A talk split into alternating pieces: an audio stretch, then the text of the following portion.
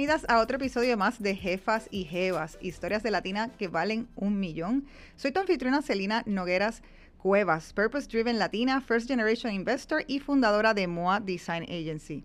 Enseño a las mujeres a escalar su negocio y sus finanzas personales y transformar su mentalidad de escasez en una de inversión. Mi misión es junto contigo crear una red de un millón de mujeres millonarias, ya sean sus negocios o sus finanzas personales. Si te encanta nuestro podcast y quieres ser parte de nuestra comunidad, síguenos en las redes sociales y suscríbete a nuestra lista de correo para que te enteres primero que nadie de nuestros eventos y programas exclusivos. Antes de pasar con nuestra invitada del día de hoy, queremos dar las gracias a nuestro auspiciador Liberty Business. Las jefas y jefas como nosotros necesitamos un internet rápido y una conexión confiable como nosotras mismas. Así que para maximizar nuestro tiempo y potencial, utilizamos Liberty Business, quien está comprometido con ofrecer el mejor servicio y el Internet más rápido de Puerto Rico. Con Liberty Business tienes tu negocio mejor conectado. Hoy, en el día de hoy, tengo una entrevista con la arquitecta Brenda García Sosa. Bienvenida, Brenda. Brenda es la principal y dueña de Architectural Studio, una oficina de arquitectura basada en Puerto Rico y fundada desde el 2006. Bienvenida, Brenda. Y te felicito por tu trayectoria y por tu programa. Pues estoy bien contenta de tenerte aquí porque eh, me imagino que tú sabes que yo soy amante de la arquitectura. Yo soy, yo soy de esas que dicen, sabes que acá rato uno se encuentra con gente que dice, ay, yo si me pudiera ser arquitecta, pues yo sería, yo sería una de esas. Eh, así es que pues, por mucho tiempo edité la revista de arquitectura, pero, pero me hubiese gustado estudiar historia de arquitectura. Así es que me encanta conocer historias de mujeres que tienen sus prácticas exitosas de arquitectura. Eh, dentro de, hemos estado hablando dentro de la profesión en Latinoamérica, en Puerto Rico, no es tan común ver mujeres propietarias de las oficinas y con prácticas exitosas. Así es que quiero que me cuentes todo sobre cómo fundaste y comenzaste Architectural Studio. Eh, pues gracias, Selina, por, gracias por, la invitación. Eh, Architectural Studio empezó en el 2006. Eh, después ¿verdad? De, de, estar unos años practicando, eh, cogiendo experiencia en pues, otra firma de arquitectura donde tuvo un muy buen mentor. Y una vez me licencié, eh, decidí abrir mi oficina, que siempre pues fue un sueño que, quería hacer realidad. Y comenzó pues esta trayectoria de, vamos a hacer firma de arquitectura, que es eh, un poquito de todo, porque la arquitectura es como que una carrera que tiene de todo. Hoy, hoy haces un ring de boxeo, mañana haces un hospital y pasado haces una escuela, o sea, es, es cero aburrido. Este, y entonces, pues nada, eh, como mujer, pues sí, yo sé que, que hay una, no sé, creo que pensamos a veces que, que tenemos barreras, que tenemos, pero esas las tenemos todos. Eh, ya a nosotras alguien nos abrió el camino. O sea, ya, ya donde estamos hoy, alguien vino y nos hizo el favor. Eh, cualquier excusa que tengamos para, para hacer lo que querramos hacer, la, nos la estamos poniendo nosotros mismos. Y a veces el mismo miedo es que ese es nuestro peor enemigo. Y nuestra mente, si dejamos nuestra mente correr, pues eh, y, y pero me, me, encanta eso que estás diciendo y hablando de eso, o sea, me, me parece súper interesante para las mujeres que nos escuchan, particularmente estudiantes de arquitectura, que estoy segura que van a estar escuchando en cualquier parte del mundo. Eh, porque estamos hablando antes del, del programa que eh, hay muchísimas mujeres estudiando arquitectura, mucho más en términos de por ciento que hombres. Mucho más de lo que pensamos y el por ciento es más alto que el de los pero entonces todavía eso no se ve reflejado en ser dueñas de eh, las oficinas, en tener una práctica propia. Y la tuya la comenzaste hace 15 años. Acabas de decir un poco que, que, era tu sueño y que si tuviste un mentor, estuviste varios años con este, con este arquitecto que te dio eh, luz verde para, para desarrollarte profesionalmente. Pero entonces, ¿cómo dijiste el brinco y, cómo fueron esos comienzos? Porque a veces los comienzos son un poco... Los comienzos tienen un montón de tropiezos como cualquier negocio, ¿verdad? No es de arquitectura nada más. Eh, la práctica de la arquitectura tiene una particularidad eh, que pues varía muchísimo los proyectos. A veces tienes tres proyectos, a veces tienes seis, a veces tienes diez y tienes que saber balancearlo porque pues no todo el año como pudiera comparar como una oficina de contabilidad que tienen iguala, ¿verdad? Entonces tienes ese, ese, eso manteniendo la oficina a flote, tienes que tener mucho cuidado con, con esas finanzas.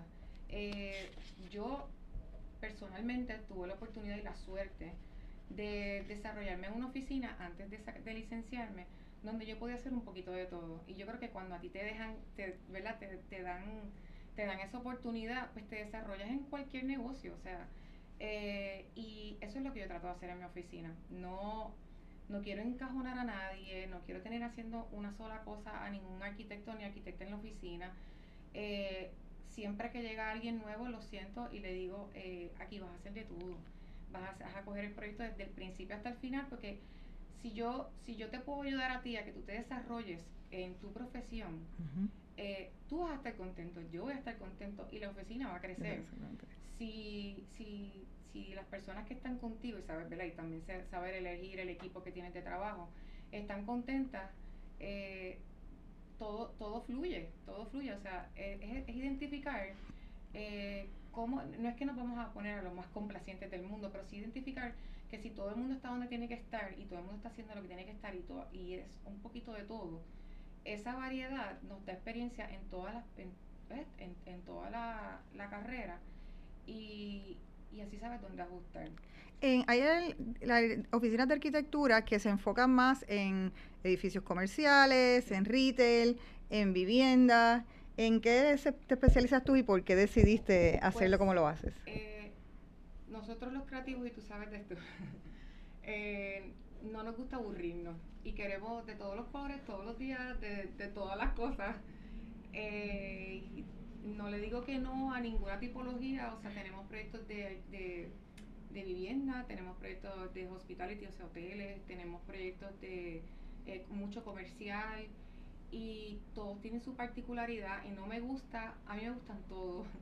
Eh, todos los clientes son diferentes y, y esta carrera hace que no, pues nunca te, nunca te aburre. Por eso mismo no me he querido eh, encajonar en ninguna sí sé que eh, hay oficinas, ¿verdad? Que, que nosotros, por ejemplo, tenemos, somos parte del Federal Contracting Program y, y la oficina es WSP, que es Women, Women Own, Small Business, este, y también podemos eh, solicitar para proyectos y propuestas de, de los proyectos federales, que también tenemos esa ventana. Eh, no me gusta encajonarme, me gusta un poquito de todo y los proyectos comerciales los encuentro tan fun. A mí que me encanta hacer cosas como funky. Eh, en los comerciales tengo mucha libertad para hacerlo. Los residenciales eh, me los cojo más personal. Como de seguro lo cogen los dueños también. Hay que dar más terapia psicológica. Te tienes que transformar en arquitecta psicóloga. Sí, sí, sí. Y uno termina amigo de todo el mundo. Yo, eh, yo creo que la importancia de si vas a escoger uno o vas a escoger 10 tipologías, no importa la que hagas, es que seas consistente Mm. Eh, y que la calidad de trabajo que entregues, no importa si es una casa pequeña o es un edificio de 5 pisos o de 10 pisos o de lo que sea, que, que, que tu calidad no baje, o sea, mantener esa consistencia para que tu, pues, tu oficina crezca. Yo creo que así fue que, que, que pues, crecimos en, en, en la firma. Eh, manteniendo una consistencia en, en, la calidad y en lo que entregábamos. En lo que... Quería precisamente aprovechar esta parte que estás hablando de ese crecimiento en la empresa. Eh, a mí me gusta recalcarle a la, a la gente que, que, nos sigue y que nos escucha que ¿verdad? Las, eh, las oficinas, los negocios son como, como uno, como los seres humanos. Pasan por un proceso de niñez, adolescencia, adultez. Eh, eso, es, eso es una, y incluso el dueño y los principales también pasan por ese proceso. So, me gustaría de tu parte saber, precisamente ahora que estás hablando de la consistencia y la calidad del trabajo, que quiero hacer dos preguntas. Una, ¿Cómo eso se transforma o se afecta cuando ya uno empieza a tener, no es lo mismo tener un negocio de una o dos personas y dedicarle a esas dos cuando de momento empieza a haber volumen?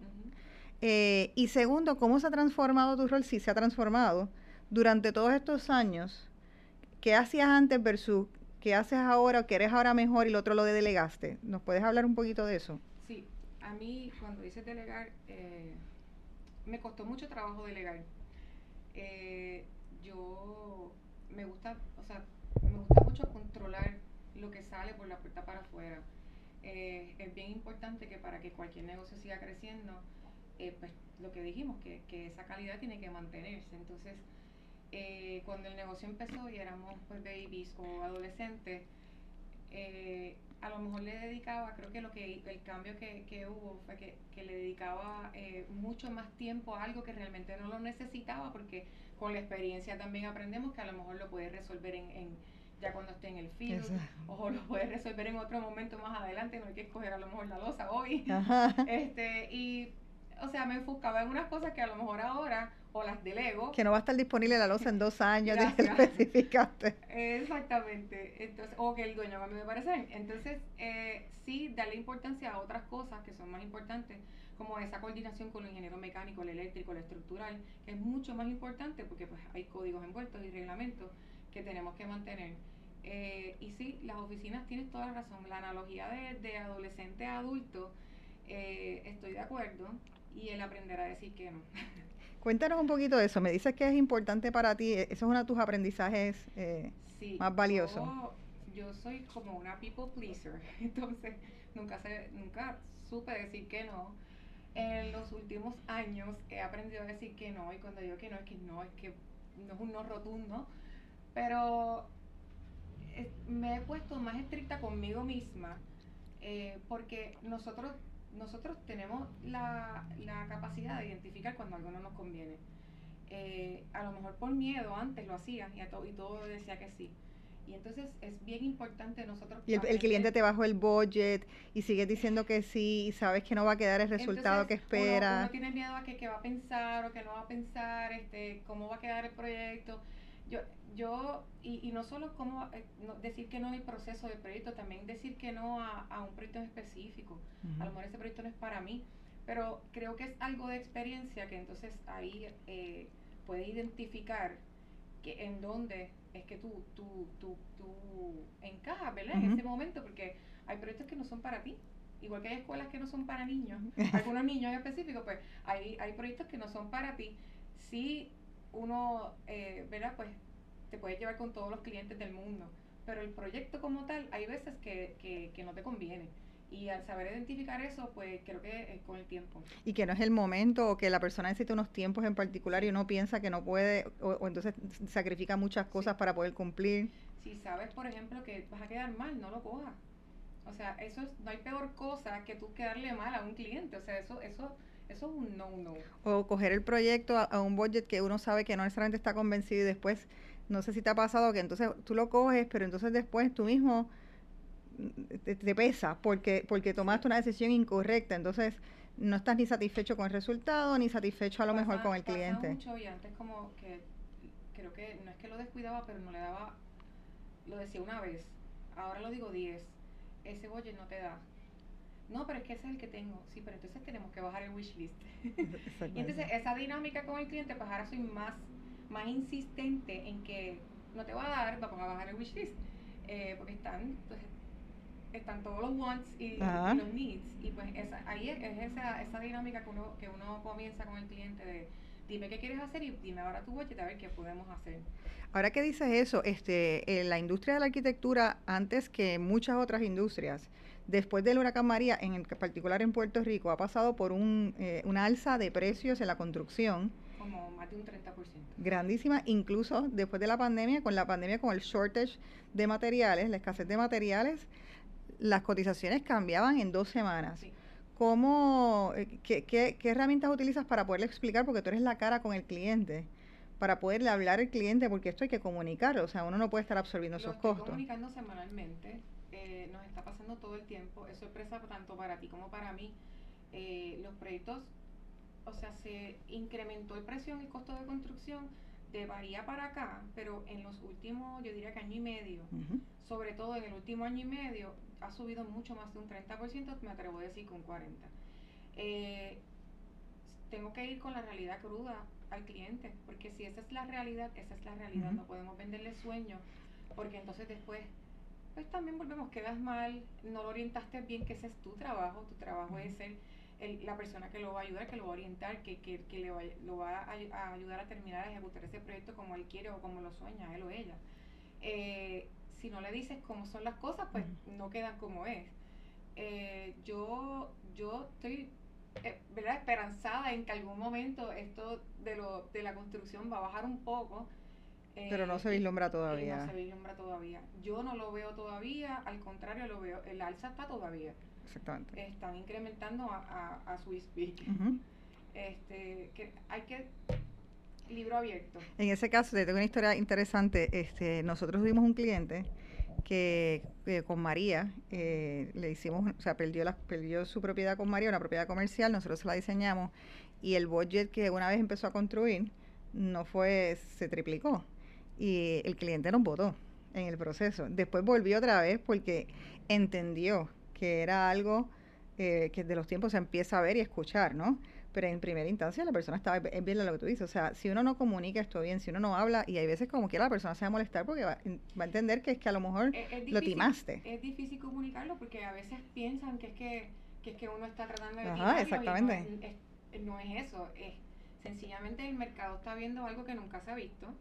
Eh, y no solo los precios de, de materiales han incrementado, han incrementado los costos de construcción, porque los contratistas le tienen que pagar más a, sus empleados para retenerlos, que es otra, otro problema adicional. Antes estaba la mano de obra ahí, hacía así, estaba la mano de obra. Entonces ahora mantener todos estos empleados un contratista, más eh, el shipping de los materiales que aumentó, que eso empezó desde María para acá. Y el hierro. Y sí, todo, todo. Metales. antes te, tú decías, ah, pues voy a hacer la casa en madera. No, no, ahora te sale cara en madera, te sale el hormigón está caro, el acero está caro.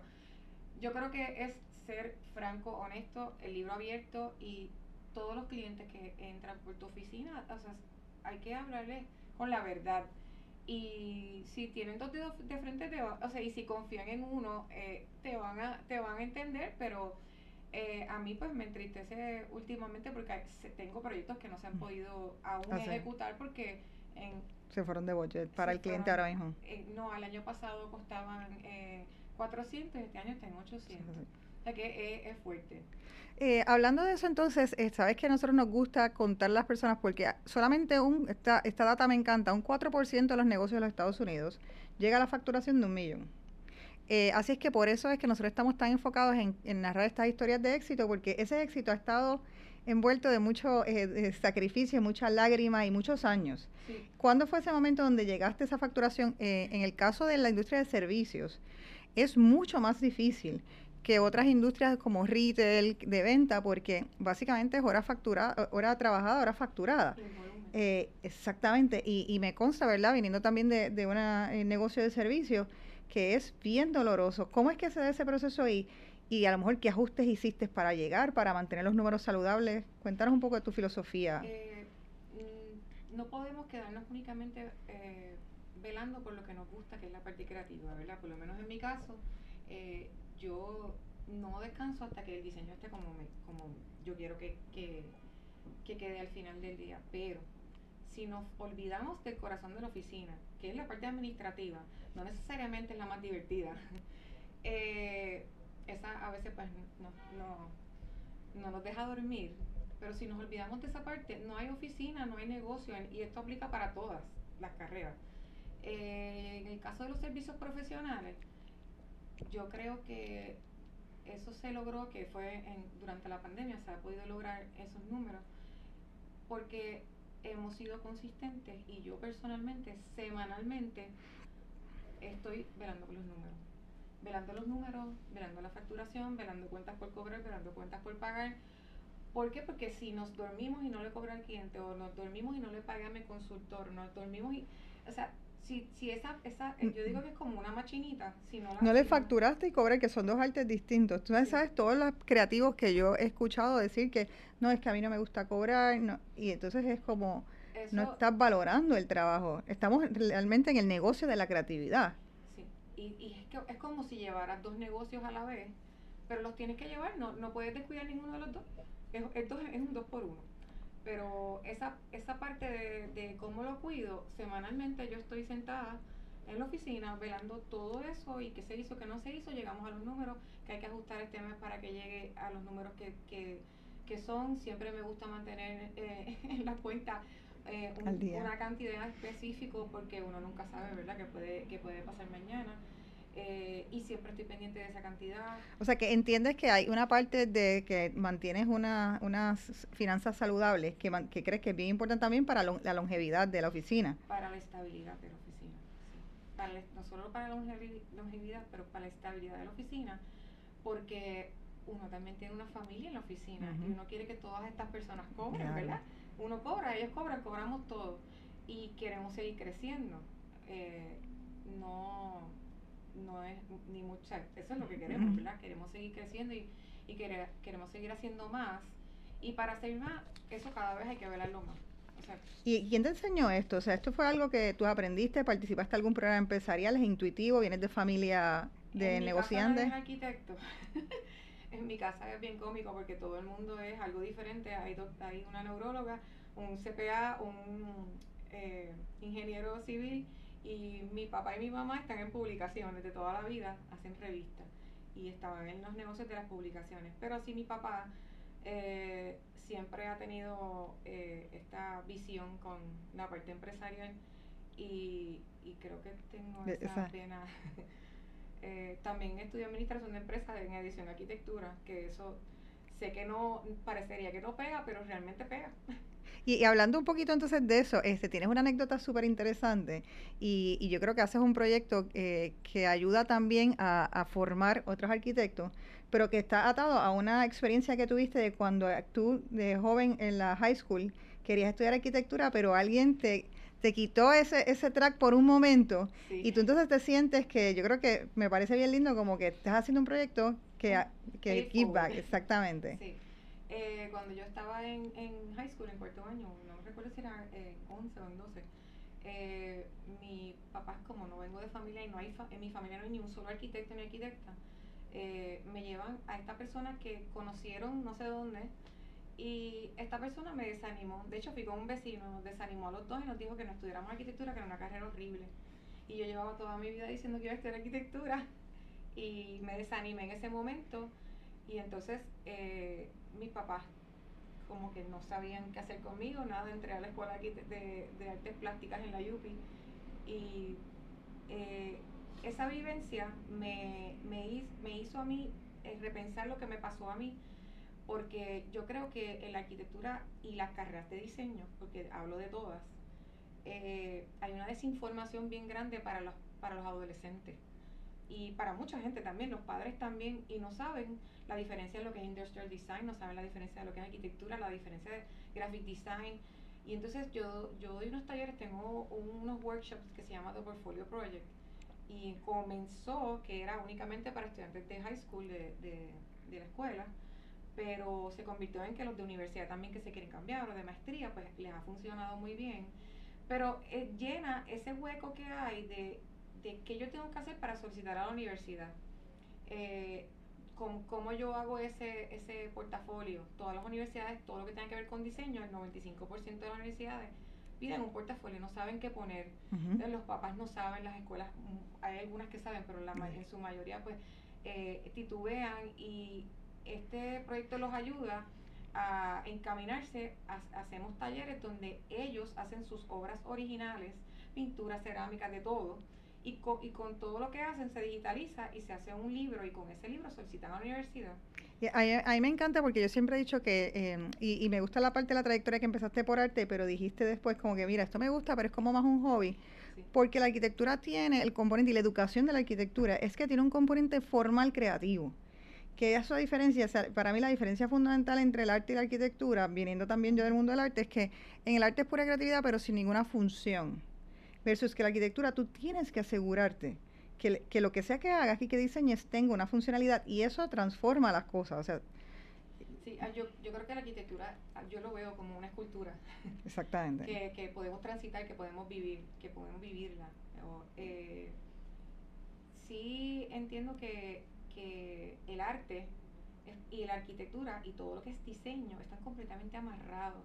Entonces, a mí me encanta hablar de esto porque la gente no sabe el, el, el, la importancia de, que, de saber cuál es cuál. Porque todas tienen su encanto. O sea, la arquitectura tiene su encanto, el, el, las carreras dentro de arte, fotografía, cerámica, todas tienen su encanto, pero muchas personas están desinformadas. Y entonces, eh, a mí me encanta dar estos talleres porque yo les hablo, yo les doy un día charla de, de graphic design, otro día charla de, de todas las ramas de diseño. Eh, hay desinformación también que pongo en mi portfolio. Muchos, muchos estudiantes piensan y los padres que tienen que ser arquitectos para entrar a la universidad y nada que ver. Eh, o cambiarse también de, de, estar estudiando medicina, me dices. Tengo estudiantes que se han cambiado de medicina y entonces eh, vienen a donde mí para que los ayude a, a, pues, confeccionar sus portfolios. Eh, estos talleres pues los ayudan a, a, desarrollarse, a solicitar, los han cogido en todas las universidades, los han becado mucho. Eso debe ser súper rewarding, eh, para ti. Es súper rewarding, es un pay forward. Eh, me encanta que los papás sepan, que las escuelas sepan, porque es que realmente muchas personas no se han tomado el tiempo de, pues, de decirles. Entonces, mucha gente sabe de lo que es de ser abogado o lo que es ser doctor, pero cuando les hablas de industrial design o les hablas de alguna otra de fashion design, eh, no saben, o sea, no, no saben a lo que se van a, a lo que se van a encontrar. Pues entonces, quiero hablar para poder terminar entonces con el podcast y resumir, o sea, ya hablamos de la práctica que tienes, ya hablamos de tu pay forward, pero como arquitecta también tienes, eh, y jefa y jefa que eres, también tienes tus inversiones. Y en el caso tuyo, cuéntanos cómo es que inviertes tu dinero. Eh, yo no soy muy botarata, pero como dicen por aquí los buen puertorriqueños, eh, a mí me gusta invertir en propiedades. Yo creo que el real estate eh, sí tuvo su momento de ver la burbuja que donde cayó en el 2007-2008, pero para mí el real estate sigue siendo una tremenda inversión, sobre todo ahora. El que pueda invertir ahora, sé que las cosas están... El que tenga cash a la on hand. Sí, cash on hand y que pueda, y resale, ahora mismo es el momento, ¿verdad? Yo, eh, la, la, la, el, el resale ahora mismo es, o sea, es algo que tampoco se ha visto antes, está, los números son increíbles, o sea, vendieron una casa en 40 millones de dólares en estos días. Y, y eso eso no se había visto antes. ¿Y tú crees que la parte de que vienes de la arquitectura y puedes ver a lo mejor cosas que otros no ven, eh, te ayuda también a identificar y te ayuda incluso con clientes? Me ayuda con los clientes, los clientes quedan muy contentos y agradecidos porque a veces, y muchas de las veces en su mayoría, visito los solares con ellos o los ayuda a escoger propiedades que hay que, que rehabilitar y a lo mejor tienen tres para escoger y es bien importante sobre todo si tienen un budget en mente, ¿verdad? Lo que hablamos ahorita de, de identificar cuál es el que les conviene. Y, y sí, es, es importante eh, que ellos nos traigan eso como pregunta, porque sí, para que su proyecto sea costo efectivo, para que su proyecto eh, sea un éxito, esa, esa información inicial es importante porque tú no te quieres eh, iniciar en un proyecto que desde primera arranque mal. Eso es así. Muchísimas gracias, Brenda, por toda esta información súper valiosa. Eh, te deseo muchísimo éxito. O sea, llevas 15 años, pero yo pienso que la trayectoria está en ascenso. Has hecho unos mergers incluso que podemos después hablar en otro momento que ayudan eh, también a, esa, esa, próxima, esos próximos 15 años para que sean exitosos. Así que gracias por estar aquí con nosotros, por representar a la mujer en la arquitectura en Puerto Rico y la mujer latina. Gracias a todos los que sintonizaron otro episodio más de Jefas y Jevas. Saben que nos pueden seguir en las redes sociales y suscribirse a nuestro newsletter. Gracias a Liberty Business por apoyar la mujer empresaria latina. Será hasta la próxima. Gracias por escuchar otro episodio más de Jefas y Jevas, historias de latinas que valen un millón. Si te gusta nuestro show, la mejor manera de mostrar apoyo es dejarnos un review en Apple Podcast o Spotify y compartirlo para que le salga a más mujeres. Tu reseña nos permite ser descubiertos por otras latinas poderosas como tú, interesadas en lograr su independencia financiera. Tenemos sobre 50 episodios de mujeres con facturación millonaria listas para contarte sus historias de éxito y fracaso. Si eres de las que quieren enterarte primero que todo el mundo de nuestros eventos exclusivos, recuerda suscribirte a nuestro newsletter. Y para encontrar más recursos valiosos como este, blogs y webinars, puedes accesar a nuestro website jefasyjevas.com. Gracias por sintonizar y recuerda que la independencia financiera es materia de equidad de género. Hasta la próxima, jefa y jeva.